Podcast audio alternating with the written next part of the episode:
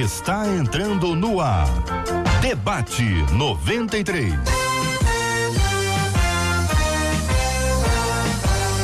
Realização 93 FM. Um oferecimento Pleno News. Notícias de verdade. Apresentação J.R. Vargas. Alô, meu irmão. Alô, minha irmã.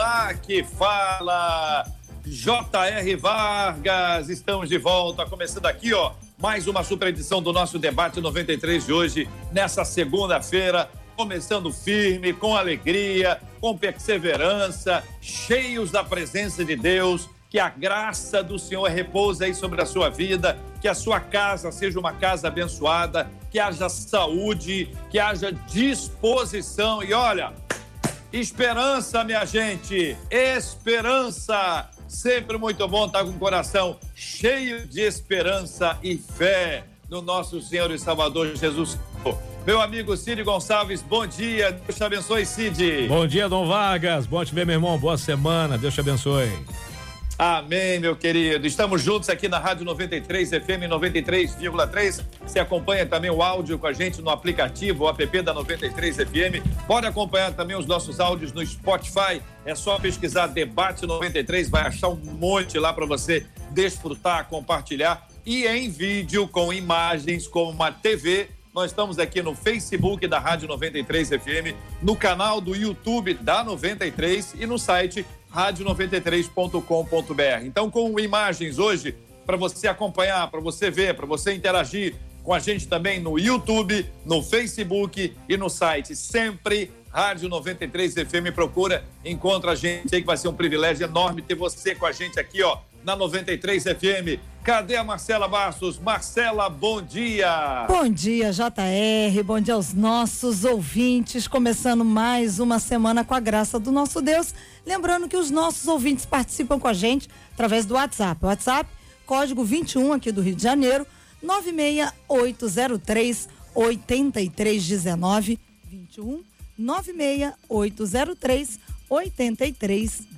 é o WhatsApp. Maravilha, Marcela. Quero pedir os ouvintes que peguem suas Bíblias, hein? Quem tem Bíblia hoje aí, olha a sua Bíblia aí. A minha é essa aqui. Quem tem Bíblia, pega a sua Bíblia. Hoje nós vamos trabalhar um tema bíblico. Temos aqui três pessoas queridas, três especialistas em Bíblia. São professores de Bíblia, pregadores da Bíblia, pesquisadores da Bíblia, conhecem a Bíblia há muitos e muitos anos e, como sempre, têm aprendido sob a iluminação do poderoso Espírito Santo de Deus que abre a nossa mente e nos faz compreender aquilo que diz a palavra do nosso Deus e Pai. Com a gente no programa de hoje, pastor Silas Malafaia. Bom dia, pastor. Oh, bom dia, JR. Bom dia aos amigos que acompanham o debate. Bom dia aos amigos aqui, Helena Raquel, Valtair. Deus abençoe né, a todos e sei que vai ser de uma importância e de um proveito muito grande. Benção puríssima, pastora Helena Raquel, a nossa menina da mesa de hoje. Bom dia. Bom dia, JR. Eu estava toda feliz com a apresentação, até que entrou, que a gente está estudando há muitos e muitos anos. Eu não tenho tantos, Tô muitos e muitos. Eu também não. Marcela, você está ouvindo? Está todo mundo ouvindo? Só nós? Só eu e o pastor Silas que não estamos ouvindo? Nós estamos ouvindo a pastora Helena, Ah, mas se vocês não bom. estão ouvindo, nós vamos resolver esse problema já. Vamos, resolve, por favor. Pastor, volta aí. Só está nos ouvindo? Pastor, bom dia, bem-vindo. Bom dia, Jota. Bom dia, Pastor Silas. Bom dia para todos que estão nos ouvindo neste momento.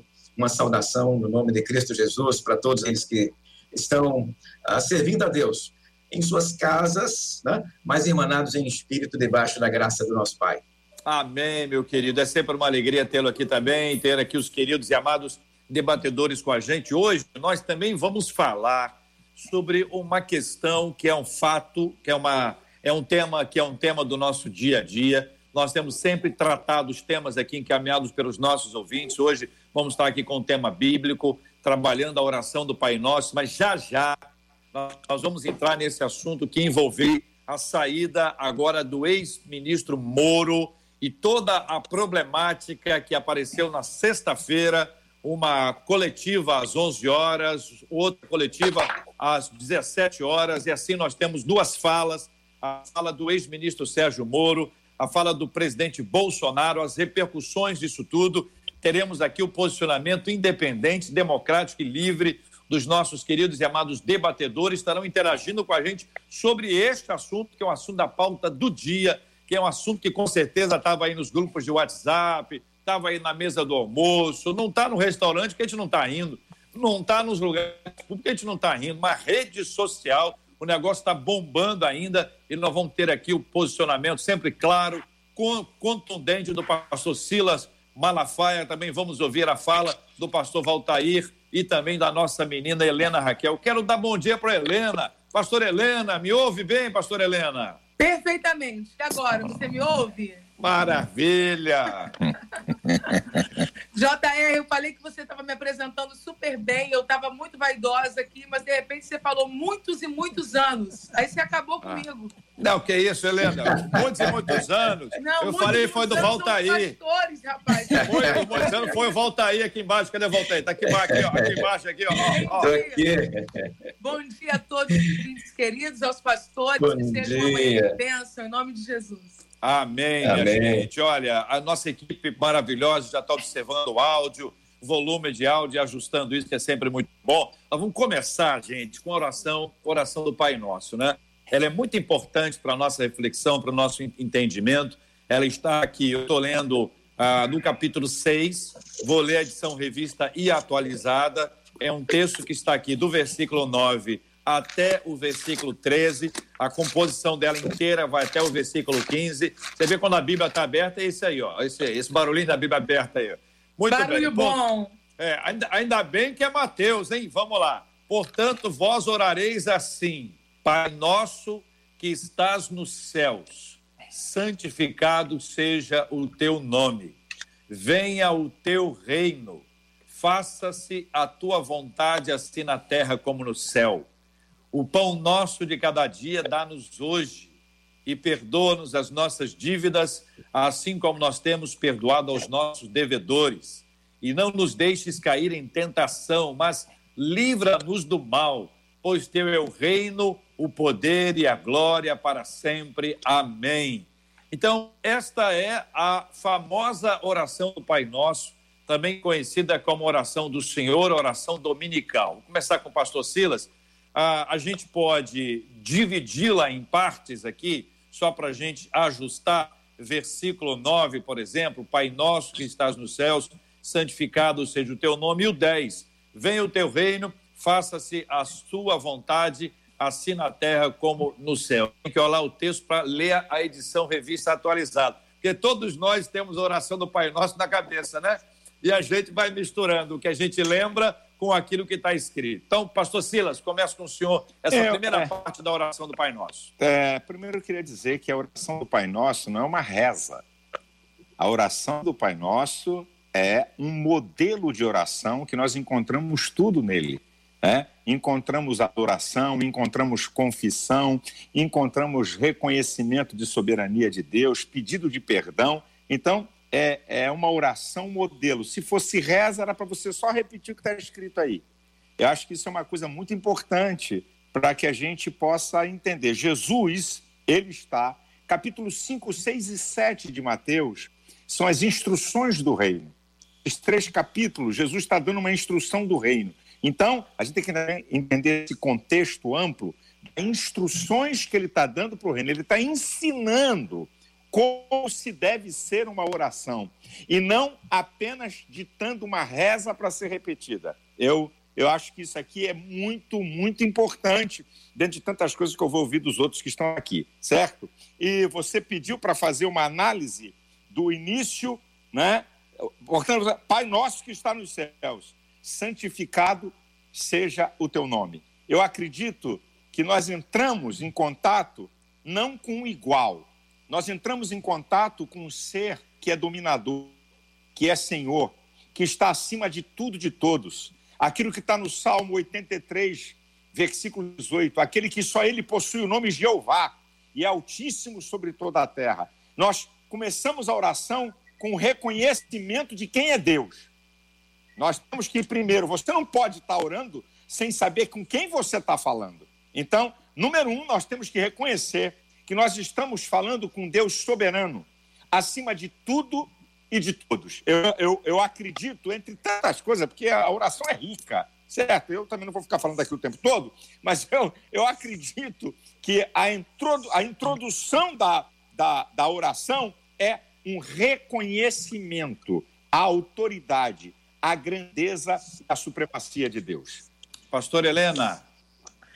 Então, JR, é, não sei se a expectativa é continuar comentando os mesmos versículos que Exato. o pastor Silas Exato. Já, já comentou, mas interessante que o pastor Silas colocou a questão dessa oração não, não ser uma reza, mas um modelo. E o grande desafio de termos um modelo de oração na Bíblia é que o modelo orienta, mas se mal compreendido, ele cerceia. E aí, nesse ponto que ele pode se tornar uma reza.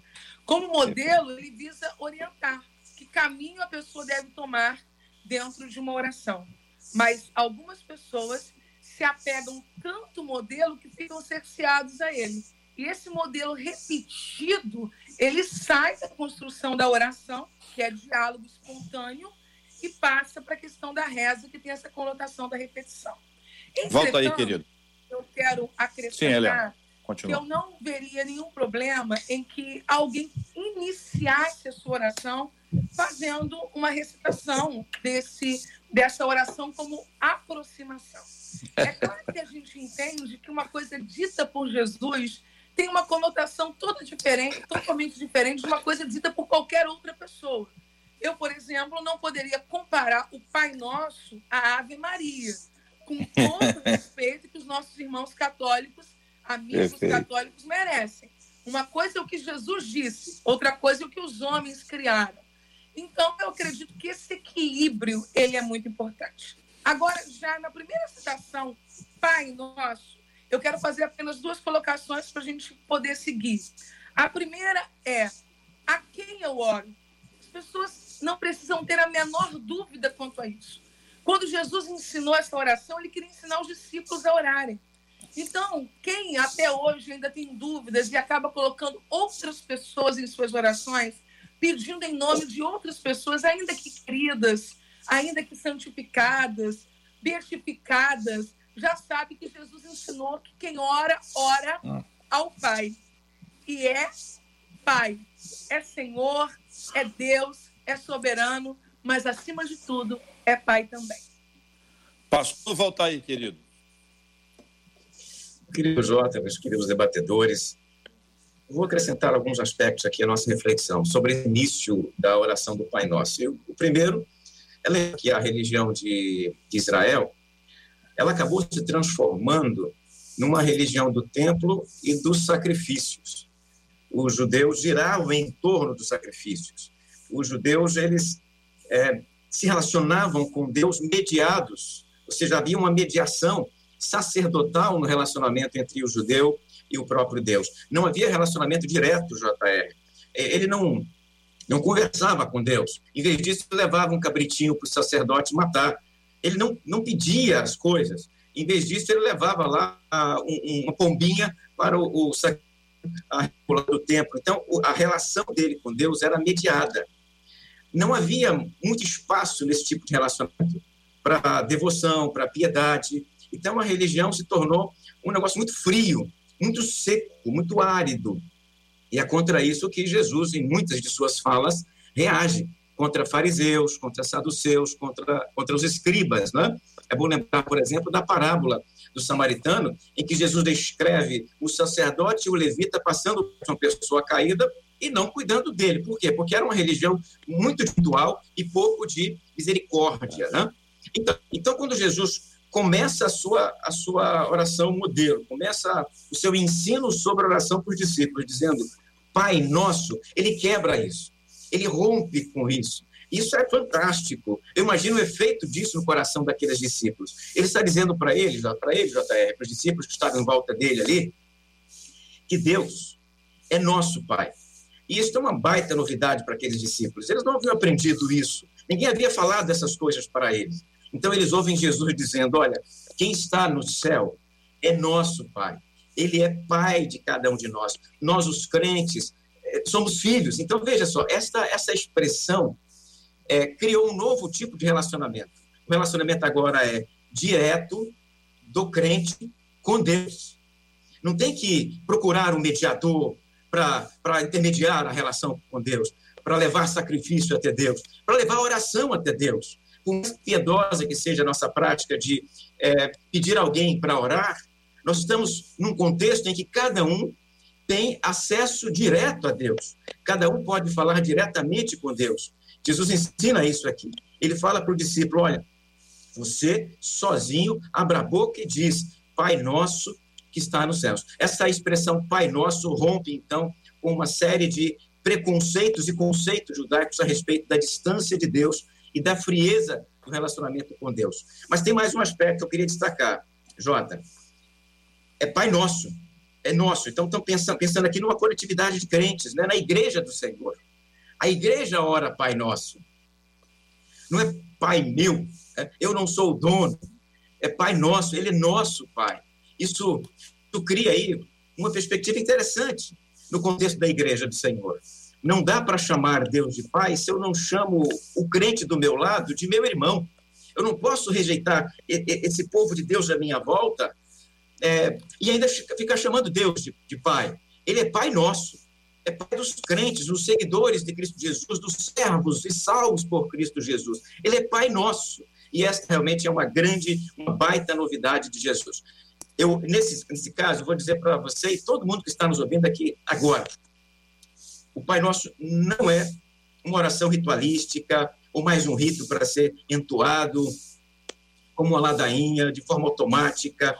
Ele é uma declaração de relacionamento direto com Deus, é uma declaração de relacionamento direto com meu irmão, o outro crente em Cristo Jesus.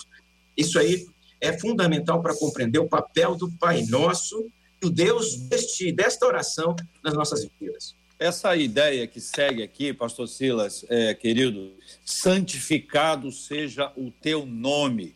E na sequência já o versículo 10, né? Venha o teu reino, seja feita a tua vontade, assim na terra como nos céus. Que outras perspectivas o senhor nos traz sobre esse ponto? É, é, é, deixa, essa oração, ela, ela é de uma riqueza monumental você aqui, cada um aqui de nós, estamos na periferia da periferia, tá? Para falar de uma, de uma oração tão rica e de abordagens, né? Interessantíssimas e verdadeiras. Agora, eu vou me ater a isso aqui. Eu, eu acho, é, claro que ele está falando de temor a Deus, ele está falando de reconhecer que o nome de Deus não é um nome qualquer, certo? Ele está reconhecendo o poder e o valor de Deus e do seu nome. Agora, venha o teu reino. Aqui eu acho uma coisa espetacular que o evangelho, o cristianismo, não é um conceito filosófico, não é um conceito teórico, ele é praticável, é para acontecer. O reino de Deus não é uma coisa distante de nós. O reino de Deus é algo que se faz manifesto na vida biológica psicológica, sociológica e espiritual. Venha o teu reino, o reino de Deus, as propostas de Deus para um novo homem, a proposta de Deus para você viver na terra a vida de Cristo, para você viver na terra os conceitos de Deus. Não é apenas algo teórico que você está falando num Deus distante, mas um Deus que se manifesta nessa terra e nessa vida através de nós. E tem muita. Eu vou deixar aí, tem tem muita coisa isso aí, eu vou, eu vou deixar os outros aí falar, porque é muita coisa que você tem nessa oração, é fenomenal. Altair, Helena, agora sem ordem, viu, gente? Vamos lá, fique à vontade. Eu quero apenas ponderar que quando ele fala sobre a, a, o pedido do reino, né? Isso, isso antecede todos os pedidos que abordam a necessidade daquele que está orando. O reino ele tem a primazia, inclusive, sobre as nossas necessidades. Nós vamos perceber que a ordem também que é disposta à oração, ela é uma ordem de prioridades. Ela vai revelar o que é mais relevante em detrimento das outras coisas. Né? Pai nosso que estás nos céus, santificado seja o teu nome. Até aí, adoração. E quando ele vai pedir, o primeiro pedido dá conta do reino venha o teu reino. É claro que o desenrolar da oração vai revelar que esse indivíduo que a todos nós representa, né, esse sujeito oculto, ele tem necessidades, ele precisa comer, vestir, pagar, mas antes de mais nada, o, o desejo mais ardente é reino. Se nós entendermos isso, eu creio que as nossas orações fluirão com maior poder espiritual. E, até porque isso está em, em, em, em, acordo com o ensinamento de Jesus, como o pastor Silas colocou, Jesus ele estava nesses três capítulos ensinando, né, trazendo um modelo de vida cristã, e quando Jesus vai propor, buscai primeiro o reino de Deus e a justiça, e as demais coisas serão acrescentadas. A oração, JR, ela é reveladora do nosso caráter. Nós podemos bancar qualquer coisa em qualquer lugar, menos na oração. Na oração, toda a verdade sobre quem somos aparece. Enquanto eu falo a vocês aqui, eu posso ensaiar, eu posso construir, eu posso ponderar, mas quando eu oro, toda a verdade sobre o que eu sou é desnudada, porque é só eu e Deus. Então, se quando sou eu e Deus apenas, eu consigo dizer antes de mais nada, venha o teu reino, então eu estou entendendo de fato o valor do reino de Deus. Muito bem, Jota, querida, queridos pastores, é, é preciso olhar para o, o aspecto do reino, sim, isso é fundamental, está correto isso. Jesus, ele começa o seu ministério ele passou pela experiência do batismo, foi para o deserto. Quando ele volta do deserto após a tentação, ele, ele abre a boca e a primeira coisa que fala é, é chegar do reino dos céus. Jesus ele inicia o seu ministério tratando disso. O tema do reino é o tema primordial, principal, majoritário das ministrações, da pregação de Jesus. O pastor Cira já me lembrou agora há pouco que o Sermão da Montanha é o Sermão do Reino. Já ah, ouvimos isso, né? e está correto, o Sermão da Montanha, então, é, é, uma, é uma descrição daquilo que Jesus quer que seus discípulos entendam a respeito do reino o que os discípulos do reino devem fazer, o que os membros do reino, aqueles que fazem parte do reino, os filhos do reino, devem crer a respeito de Deus, a respeito de mundo, a respeito de uma série de coisas, não é? Jejum, uma série de temas aqui presentes no, no Sermão da Montanha. O reino de Deus é o principal tema da pregação de Jesus. Alguns autores, é, vocês devem saber, eu sou professor de teologia, é, Alguns autores no campo da teologia costumam é, dizer, inclusive pedagogicamente, que Jesus é o grande pregador do reino. É, é, ele, ele faz milagres, ele cura, ele exorciza, mas praticamente cada ato de Jesus está iluminando um aspecto do reino. Um milagre, um exorcismo, ilumina um aspecto. Por exemplo, um exorcismo, o poder de Jesus sobre os demônios, é um elemento do reino. O ato dele é curar é um aspecto do reino de Deus.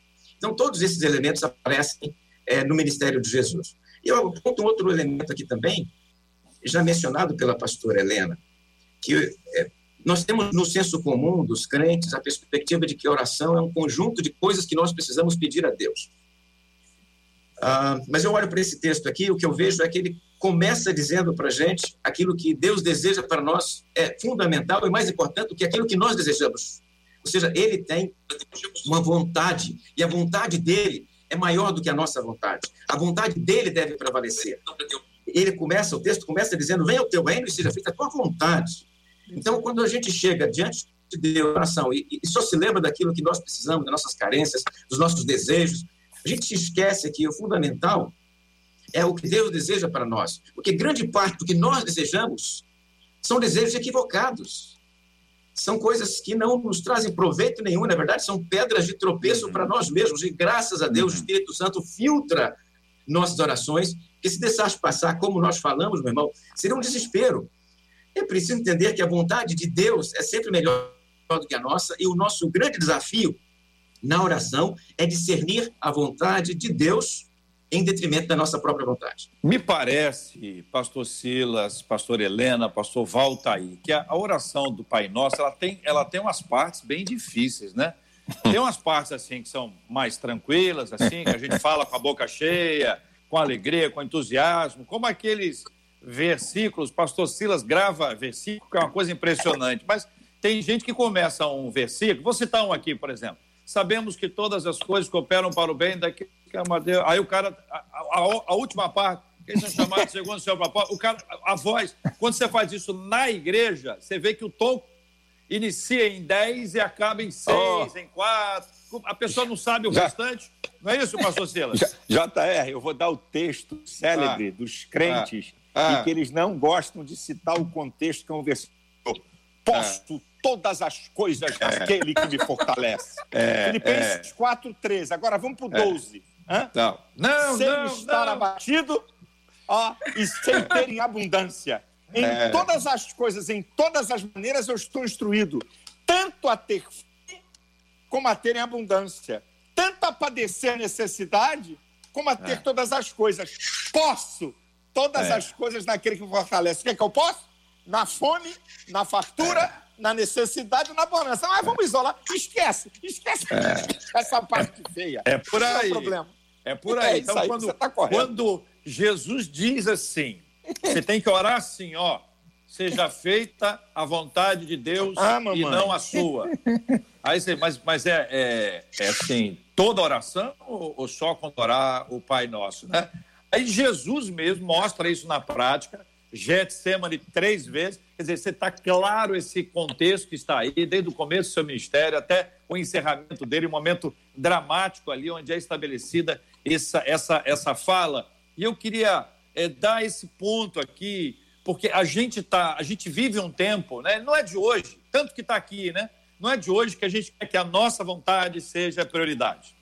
Inclusive, algumas das nossas orações são feitas com tanta assertividade que dá a impressão que está dando uma ordem.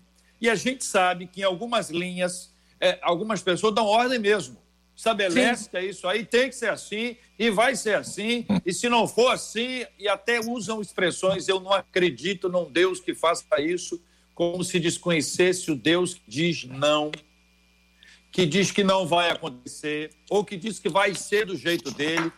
Mas a gente luta contra isso, né? Porque, na verdade, a gente, quando ora, a gente está numa expectativa, o que é sempre bom mas é preciso compreender que a vontade de Deus ela é boa, ela é agradável, ela é perfeita e ela mesma nos ensina a entender isso. Que luta é essa, gente? E, e não é a única frase, não. Eu acho que só vou. Eu vou duas frases hoje. Vou pegar essa aqui agora. Seja feita a tua vontade, assim na terra como no, no céu. O quanto isso é contra, pastor Silas? É contra a nossa carne.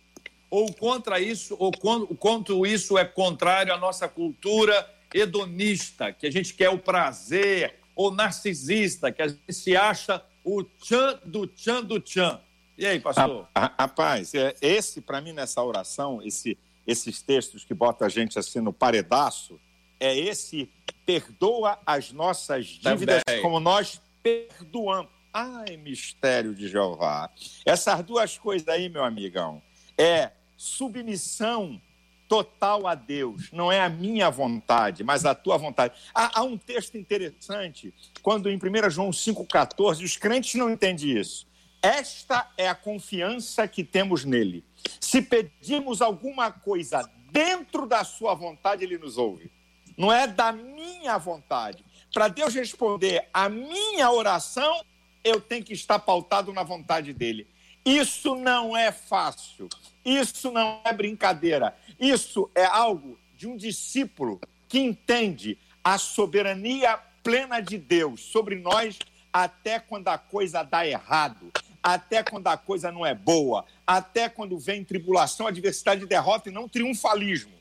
Aqui é que está. O grande problema hoje é que nós estamos entrando numa era de triunfalismo. Um Deus que só dá vitória, um Deus que só abre porta, um Deus que só faz coisa boa dentro da perspectiva humana. E Deus não trabalha assim. E aí, pastores? Vou deixar para os outros aí, senão. tanto, tanto Mateus usa a, a palavra dívida, como Lucas usa pecados. Na verdade, nós temos dívidas, os pecados e esses nossos pecados somam uma grande dívida. E eu estou me lembrando quando Jesus esteve no jantar na casa do fariseu e Jesus propôs uma parábola né, ao fariseu, dizendo que um devia, Simão no caso, que um devia é, vamos dizer, 50 reais e o outro devia 500 reais e nenhum deles podia pagar a dívida e que ambos foram perdoados. Essa expressão de Jesus, que nenhum deles podia pagar a dívida, isso fala da gente. Não importa se ou se você deve pouco na sua perspectiva, mas quando o assunto é Jesus, nenhum de nós podíamos pagar a dívida. Nós não tínhamos condições de pagar a dívida. E aquele grupo de discípulos pedem a Jesus, nos ensine a orar nos ensine a orar. Eles querem orar. Jesus vai deixar claro: ou você perdoa, ou você está impossibilitado de orar. Porque quem seria o louco que poderia dizer isso? Perdoa as nossas dívidas, assim como perdoamos os nossos devedores, uma vez que não perdoe.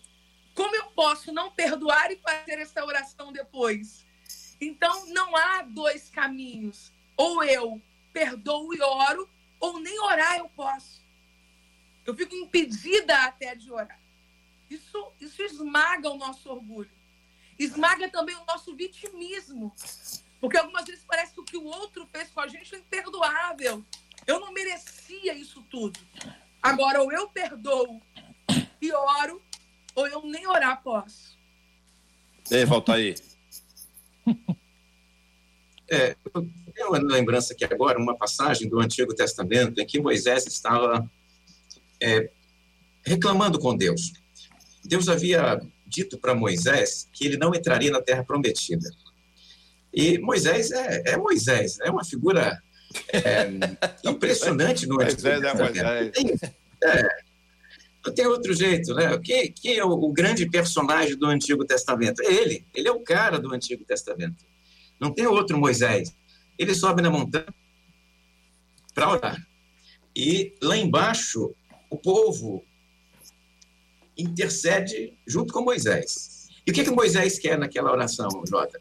Moisés quer que Deus deixe é, que ele entre na terra. É isso, né? Assim, eu andei tanto, né? Cheguei até aqui, já consigo até enxergar a terra. Deixa eu entrar, me dá aí mais uma semaninha, duas semaninhas, me dá mais um mês. Permita-me que eu entre na terra. Ah, Deus diz não. Ele pede de novo, Jota. Deus diz não. Ele pede pela terceira vez. E Deus diz: não, ainda dá uma bronca ali, né? Não peça mais isto, Moisés. O seu sucessor já está ali, ó. Eu consigo apontar para ele, está ali embaixo. É o Josué. Não me peça mais isso. Não, não e não. Deus disse não três vezes para Moisés, a grande figura do Antigo Testamento. E eu fico olhando para algumas pessoas da atualidade que se acham né, os caras, né? Que podem. Um, moldar Deus à sua imagem e semelhança, que transformam Deus numa espécie de gênio da, da, da lâmpada mágica, num aladim divino, que trabalha como um escravo a serviço, como um servo a serviço dessas orações, dessas pessoas, uh, que obriga, tentam obrigar Deus. Mas olha para o Antigo Testamento, o que, que ele nos ensina? Figuras como Moisés receberam o não de Deus. Dão até prazo para Deus. Não, não, sim, dão prazo. E ficam citando a Bíblia para Deus, né? Ficam colocando Deus na parede. O senhor falou, então, cumpre o que o senhor escreveu. Coisa absurda, né? Aí eu fico imaginando esses caras comparado com Moisés. Moisés é uma grande figura do Antigo Testamento, recebeu o não de Deus. Enquanto ele recebia o não de Deus lá em cima da montanha, lá embaixo, centenas e milhares de pessoas pediam a mesma coisa. Deus disse não para Moisés e disse não para milhares e milhares e milhares de outros que estavam lá embaixo pedindo. Então, a gente fica imaginando que, de repente, a gente é, somar aí uma quantidade gigantesca de vozes pedindo, Deus vai mudar de ideia. Por quê? Por quê? Porque Deus não, não suporta esse montão de filhos pedindo ao mesmo tempo. É uma visão muito pequenininha de Deus. É só olhar para a Bíblia e nós percebemos que a vontade dele é soberana sobre a vontade do Moisés, sobre a vontade do Paulo, sobre a vontade de qualquer um de nós que caminha aqui na terra. Jesus, citado aí pelo próprio J, na oração dele dos Getsêmenes, ele dizia, seja feita a tua vontade e não a minha. Temos que aprender, JR, a nos é. dobrar diante da vontade de Deus. É verdade. Eu tô, estou tô aqui é, só imaginando que é só o que eu posso, como estava orando Josué enquanto Moisés estava orando lá em cima. Mas é só, é só uma, só conjectura, uma conjectura absurda. Nós essa semana inteira ter sempre um tempo para falar sobre a oração do Pai Nosso. Todos os dias, segunda a sexta-feira, vamos lembrar esse modelo, essa oração preciosa, que tem aí pelo menos essas duas frases um pouco mais complexas, né? Essa aqui, inicialmente, né? Seja feita a tua vontade, a outra, perdoa as nossas dívidas, assim como nós temos perdoado. Não é fácil dizer essas. Nós vamos conversando, porque à medida que a gente vai ouvindo, outras ideias surgem, né? E aí as aplicações elas se tornam cada vez mais claras para o coração dos nossos maravilhosos ouvintes que trazem para a gente uma contribuição preciosa. Aliás, eu quero agradecer a enorme audiência que nós temos no nosso Facebook, no YouTube, no site da rádio, acompanhando com imagens o debate 93. Está vendo ali a pastora Helena no seu escritório, os livros ali ao fundo. Está vendo ali o pastor Silas também com uma estante branca ali atrás o pastor volta aí com fone de videogame. Então, tudo isso aqui faz com que se torne ainda mais divertido, além de, de muita instrução e bênção, que é o debate 93. Agora, sexta-feira, nós tivemos dois encontros preciosos. Primeiro, de manhã, aliás, competindo com a gente aqui, o ex-ministro Sérgio Moro trouxe a sua palavra que naturalmente é de conhecimento de todo mundo, todo mundo já sabe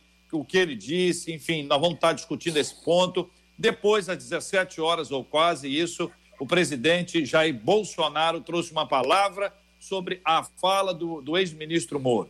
E aí nós temos um emaranhado de circunstâncias, de falas, as ações foram imediatas, a repercussão foi quente, muita gente opinando às 11 horas e depois às 17 mais um outro grupo e depois juntando os dois mais um outro grupo.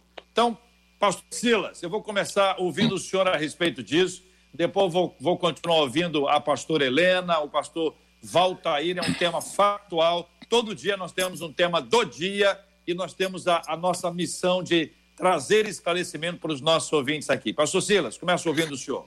Bem, é, quando começou a crise, eu coloquei um Twitter assim: sou aliado do presidente, mas não alienado.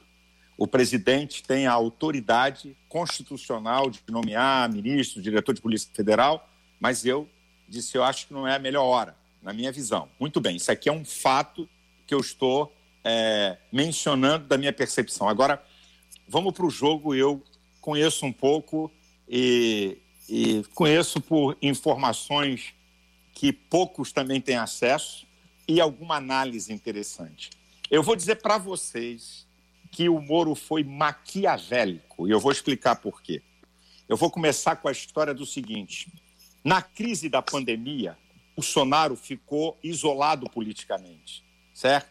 Congresso Nacional contra, Supremo Tribunal Federal contra, ele ficou quieto. Quando o Supremo Tribunal, rasgando a Constituição, artigos 136 e 137, determinou que prefeitos e governadores podem ter o poder de impedir trânsito de pessoas, de abrir e fechar, e tirando isso do presidente, era para o Moro se posicionar e dizer: ei, não, não, senhor, não, senhores. Ele é uma voz, uma voz de respeito, uma voz de consideração, mas ficou calado porque o presidente estava sendo fritado nas diversas instâncias por sua posição. Esse aqui é um dado importante. Gente, o poder é algo incrível. O poder faz as pessoas perderem a razão, deforma caráter, e não é fácil saber lidar com o poder. É de maneira estratégica, estratégica, foi a fala de Moro. E a fala de Moro, ele trabalha com a ignorância do povo a respeito de fatos jurídicos e de fatos que o presidente tem poder. Olha o que ele fala. Na sua fala, ele diz assim: bem, nós não podemos. É, o presidente queria relatório de inteligência. Existe uma diferença de relatório de inteligência e relatório de inquérito. Aqui está a sagacidade e a maquiavelice desse cara. É natural e normal que o presidente da República tenha relatórios de inteligência seja do Gabinete de Segurança, seja da ABIN e seja da Polícia Federal. O que o presidente não pode pedir é relatório de inquérito. O Moro não acusa Bolsonaro de pedir relatório de inquérito. Agora, qual Moro a gente vai acreditar? No dia 20 de janeiro, no Roda Viva, quando ele foi questionado sobre tentativa de Bolsonaro se intrometer em casos de Marielle e tal, de inquérito e bom som, o presidente nunca quis se meter em inquéritos. Bem, se desde o dia, desde agosto, o presidente vinha pedindo a cabeça do diretor-geral da Polícia Federal, e agora, com esse episódio dele falar no dia 20 de janeiro, e agora na sexta-feira, olha o que, que ele coloca. Ele diz assim: bem, é o presidente alguém que passe para ele as coisas, porque se passar o relatório de inteligência, amanhã pode passar outras coisas. Isso é de uma maldade, isso é de uma, é, é de uma sagacidade tão incrível, trabalhando no jogo de palavras com a ignorância do povo. O presidente nunca pediu relatório de inquérito. Ele também, na, no, no programa Pânico da, da Jovem Pan, quando apertaram ele sobre questões dos filhos do presidente, ele também diz a mesma coisa. O presidente nunca se meteu nisso. Então, ele foi mordido pela mosca azul e no final da sua fala, ele cita um slogan de campanha e diz que está a serviço do bem do Brasil. Então eu lamento, porque eu tinha uma imagem desse cara incrível, e também não vou desconhecer o trabalho que ele fez em favor do Brasil. Mas lamento, porque o ser humano, nós sabemos, a vida é assim. A vida é assim. Um erro seu grave estraga a sua história. Então, ele pensou que ele ia sair na glória e que o Bolsonaro ia se ferrar. Eu vou dar uma. Eu, eu analiso muito, porque eu me posiciono sempre também nas demandas sociais. De 11 da manhã até 5 da tarde, a cada 20 comentários, 18 era a favor do Moro, dois contra Bolsonaro. Depois que Bolsonaro fala, e depois do Jornal Nacional, isso aí é outra coisa, é tanta, isso é uma aberração. Como é que um ex-juiz entrega alguma coisa que parece que é contra o presidente ao Jornal Nacional? E se ele tem informações de coisa errada do presidente, ele prevaricou no cargo.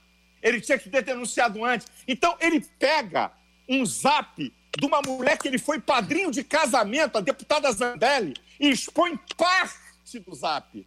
Porque eu vi todo o zap que ela mesmo divulgou, e tem uma parte lá que ele diz: Não, vê aí, Vê o que, que você consegue aí para a gente poder acertar isso. Então, é de uma covardia passar para Globo e não para a Justiça. É, é, é um emaranhado de coisas, sabe, que está nisso aí, por um interesse de soberba de se aproveitar. Ao contrário do presidente, quando o Intercept vazou conversas Gil, o presidente botou a mão sobre ele, foi no desfile de 7 de setembro com ele, levou ele no estádio, lamentavelmente, aí foi um erro do presidente, botou a camisa do Flamengo nele, mas é outro departamento. Então, vocês vejam que é, o cara foi de uma trairagem sem precedente, na minha visão, respeitando opiniões contrárias. Volta aí. Então, JR, Pastor Silas. Pastor Silas está no lugar certo, na hora certa. que é uma pessoa muito bem informada, articulada, que é também apaixonada por essas questões e que tem sido é, uma voz muito relevante nos ajudando, inclusive, a compreender coisas que, para o meu universo, como é, conferencista, como pastora, não, não dou conta do universo político, não é, ah, não é o meu, meu viés. Mas eu gostaria de, nesse momento, dizer que acompanhei o primeiro Twitter do pastor Silas e a expressão que ele usou foi tão pertinente que eu repostei no meu status no WhatsApp quando ele dizia que era um aliado, mas não um alienado. Achei de uma colocação incrível, porque acredito que isso não, não deve ser para mim, que, que admiti como uma fala minha, que repostei, apenas para o momento anterior ao discurso do presidente, mas, na verdade, uma postura diária. Podemos ser aliados de pessoas, mas nunca alienados. Eu acredito que a grande decepção, e agora eu vou falar enquanto integrante da Igreja Evangélica no Brasil, não a represento, mas sou uma integrante, foi justamente colocar em algum momento tanto a figura do ex-ministro Moro como a do próprio presidente como figuras quase que é, endeusadas. Muitos de nós incorremos no erro de vê-los como um tipo de, de salvador, um tipo de Messias e com isso enxergarmos alguém que não falharia. E isso é um equívoco muito grande.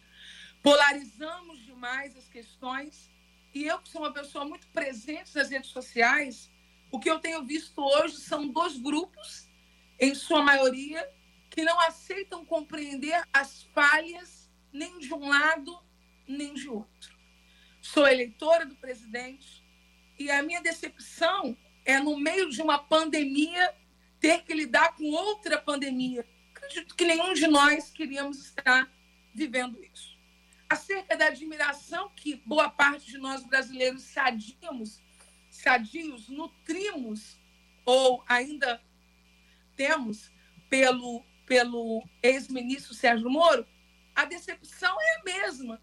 Fazer essa retirada do governo no momento desse. Para todos nós brasileiros, não era o momento de uma crise política. É chocante perceber que a Europa, que a América do Norte, tem só o coronavírus. Nós não.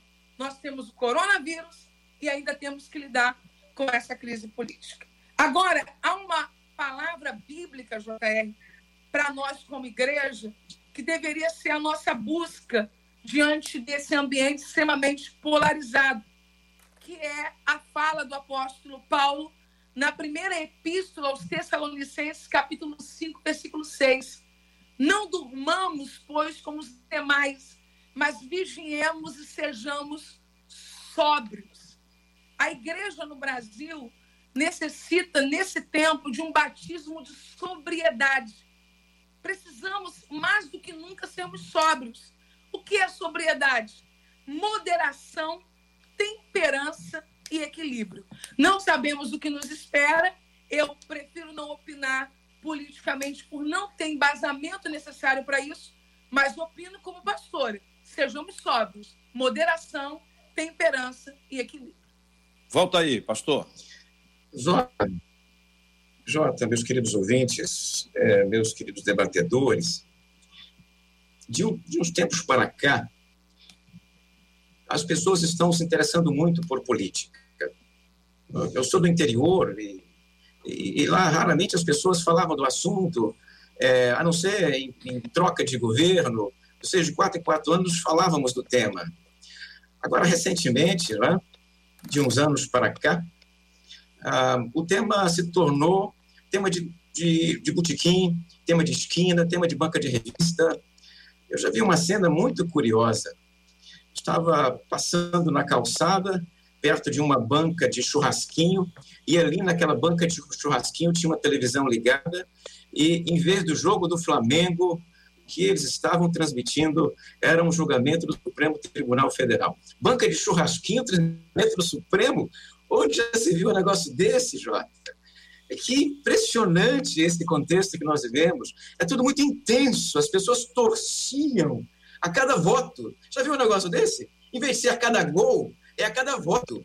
É, voto tal, é, vai um voto. É impressionante um negócio desse. Esse tipo de envolvimento ah, com política acabou fazendo com que os temas gerassem muita ansiedade nas pessoas.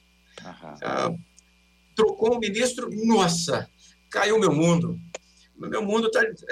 Estou é, em desespero. E pessoas choram, J.R. Vargas, as pessoas choram por causa disso. Pessoas estão desesperadas, angustiadas, pessoas estão em lágrimas por causa disso. Né? Veja, nós estamos passando por vírus, nós estamos passando por quarentena, estamos em casa, não podemos sair de casa, não ser usando uma máscara. E, e as pessoas estão chorando por causa de eventos políticos de Brasília. Então, vejam só, é, a ansiedade exacerbada machuca, adoece, fere as pessoas. É preciso controlar isso. Minha fala, então, para quem nos ouve nesse momento, é na perspectiva da história da igreja. Eu sou professor de história da igreja, então eu olho para a história. E o que a história da igreja, do povo de Deus, me ensina num momento como este, é basicamente duas coisas, um monte de coisa, evidentemente, eu vou resumir, né? Duas coisas. Primeiro, eu preciso ter discernimento histórico do povo de Deus, da igreja do Senhor, para entender que já vivemos momentos muito piores do que este. É só olhar para a história da igreja, história do povo de Deus. vamos nos lembrar de momentos em que fomos perseguidos na reforma protestante, momentos em que, ao chegar no Brasil, os protestantes foram apedrejados, não podíamos nos casar, nós não podíamos enterrar nossos mortos no cemitério, um monte de restrições ao protestantismo e às igrejas do Brasil. Eu lembro que no início da história da igreja, século II, terceiro, a igreja era perseguida, pessoas morriam por serem crentes em Cristo Jesus. Eu sou crente, está morto. Então, eu olho para a história, o que ela me ensina é que este não é o pior momento da, da história da igreja também não é o melhor momento da história da igreja. É simplesmente um momento diferente. Esse elemento histórico, então, nos ajuda a ver que este não é nem o pior nem o melhor momento, é diferente dos outros. Né? Ah, então, para, para, ao olhar para a história. Eu coloco um pouco de água na fervura da minha ansiedade. E entendo que Uhum. eh, são, são dois mil anos de caminhada aqui na Terra, enquanto Igreja do Senhor. Em segundo lugar, eu preciso lembrar do que aconteceu com Isaías, no capítulo 6 de Isaías. Isaías 6 é um dos textos mais conhecidos do profeta, que diz assim, no ano em que morreu o rei Uzias. No ano em que morreu o rei Uzias, eu vi o Senhor assentado sobre um alto e sublime trono. Ou seja, no momento de desespero, de ansiedade, de angústia política, morreu o grande rei, amigo dele, um rei que possivelmente, na perspectiva de muitos naquele momento, poderia transformar a, a história de Israel. Morreu esse rei.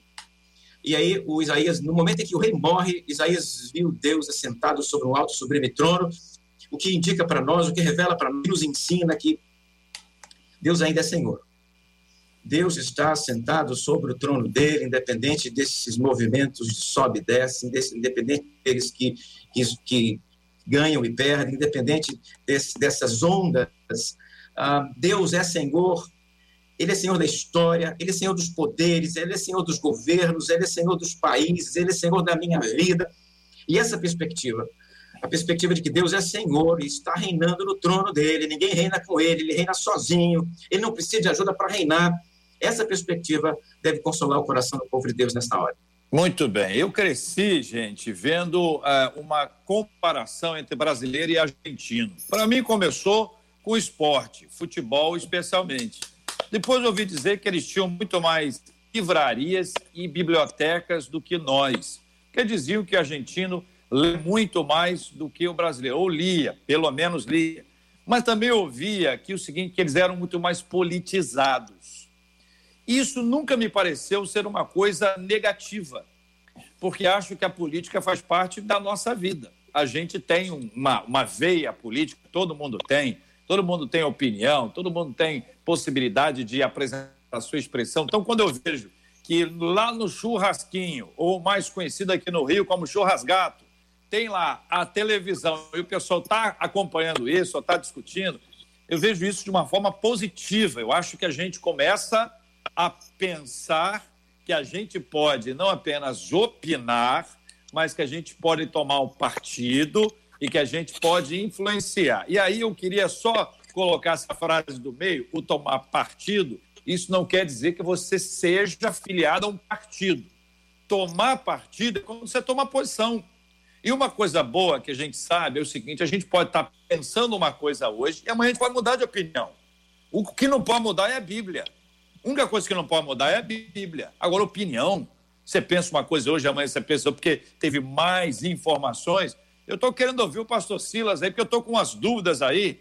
Eu, eu, eu, achei o Mourão muito animado. Eu comecei a achar, eu lembrei de Moisés, de Josué, que o pastor trouxe. É isso. Achei o Mourão muito animado. A outra coisa, eu cheguei. A outra coisa é se, o, se vamos usar uma.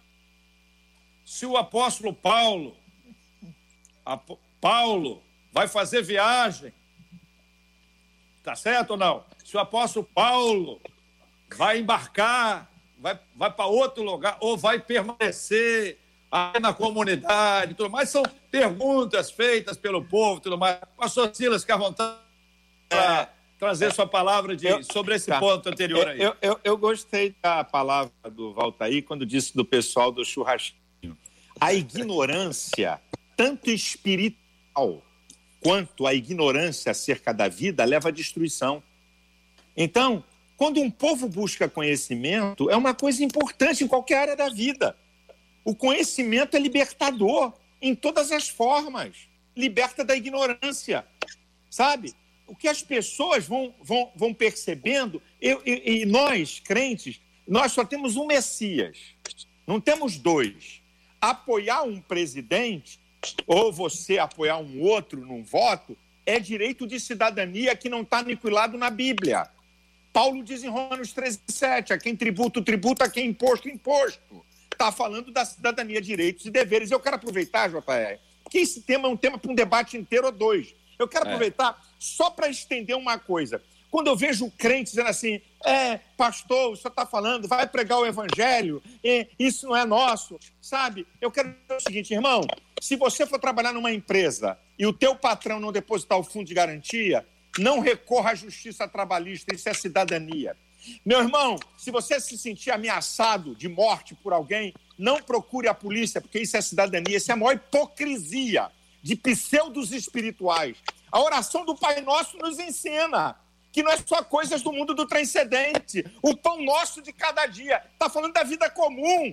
Então, Deus trata o ser humano, no Antigo e Novo Testamento, como um ser biológico, psicológico, sociológico, espiritual. Quer que eu prove? Vamos para o deserto.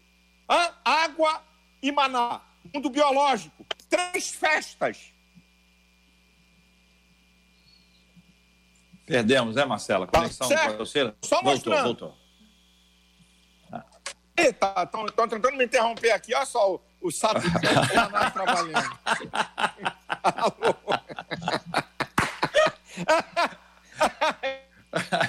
Ah, Glória. Ah, tem um aqui. diabo aqui me perturbando aqui. Olha esse plug aí. Plug. Cortando aqui, ó. Na hora, na hora do vamos ver. Fica à vontade, mas Vocês estão me ouvindo? Sim, perfeito. Sim, Não, perfeito. Está ouvindo? É, é, é, tá ouvindo? Então, é, é, o que nós precisamos entender. Ah, tá, travou, travou, não, mas tá, tá. O que nós precisamos entender é que é, no deserto, né?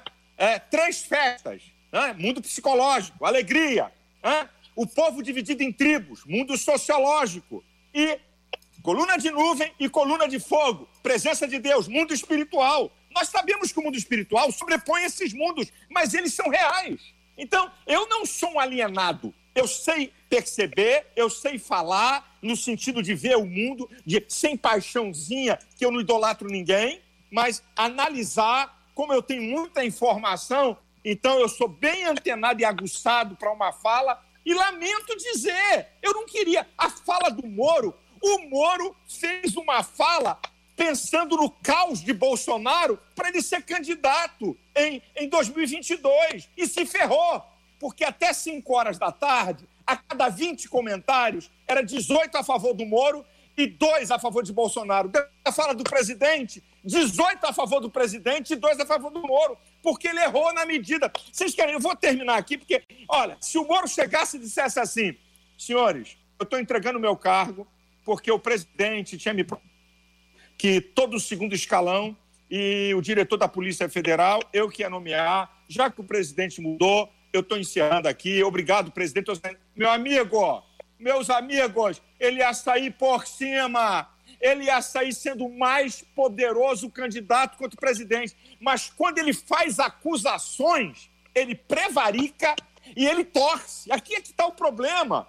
Então, ele se perdeu pela ganância de poder. E eu quero ser honesto aqui, não dando uma de, de alguma coisa que eu, que, eu, que eu saiba mais, mas eu vou encerrar dizendo uma coisa. Eu falo quase todo dia com o presidente. Quase.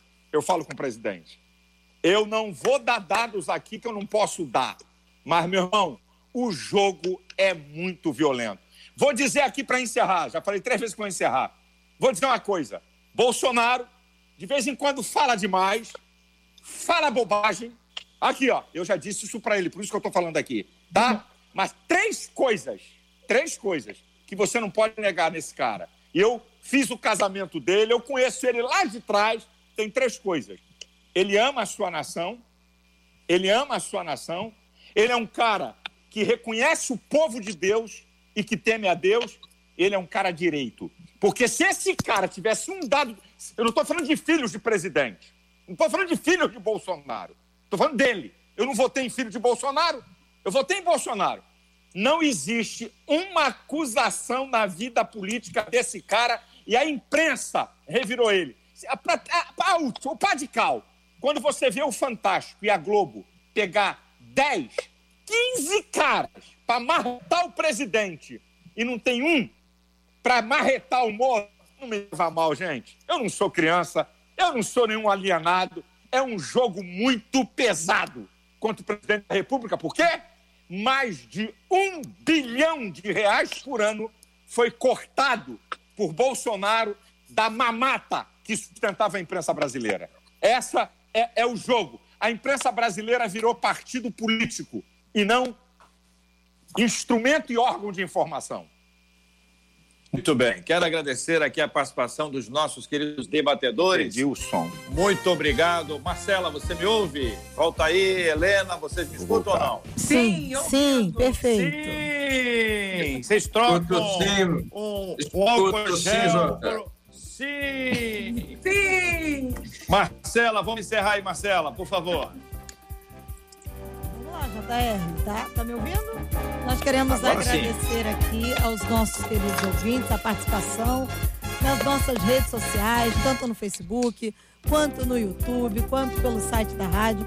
Lembrando que o debate fica à disposição, vocês podem compartilhar o debate, muitas opiniões dos, dos nossos ouvintes acompanhando atentamente cada minuto do nosso debate, JR. Pastor, volta aí, obrigado, um abraço. Muito obrigado, Jota, pelo convite, aos queridos debatedores, pelas palavras, a todos que nos ouvem nesse momento.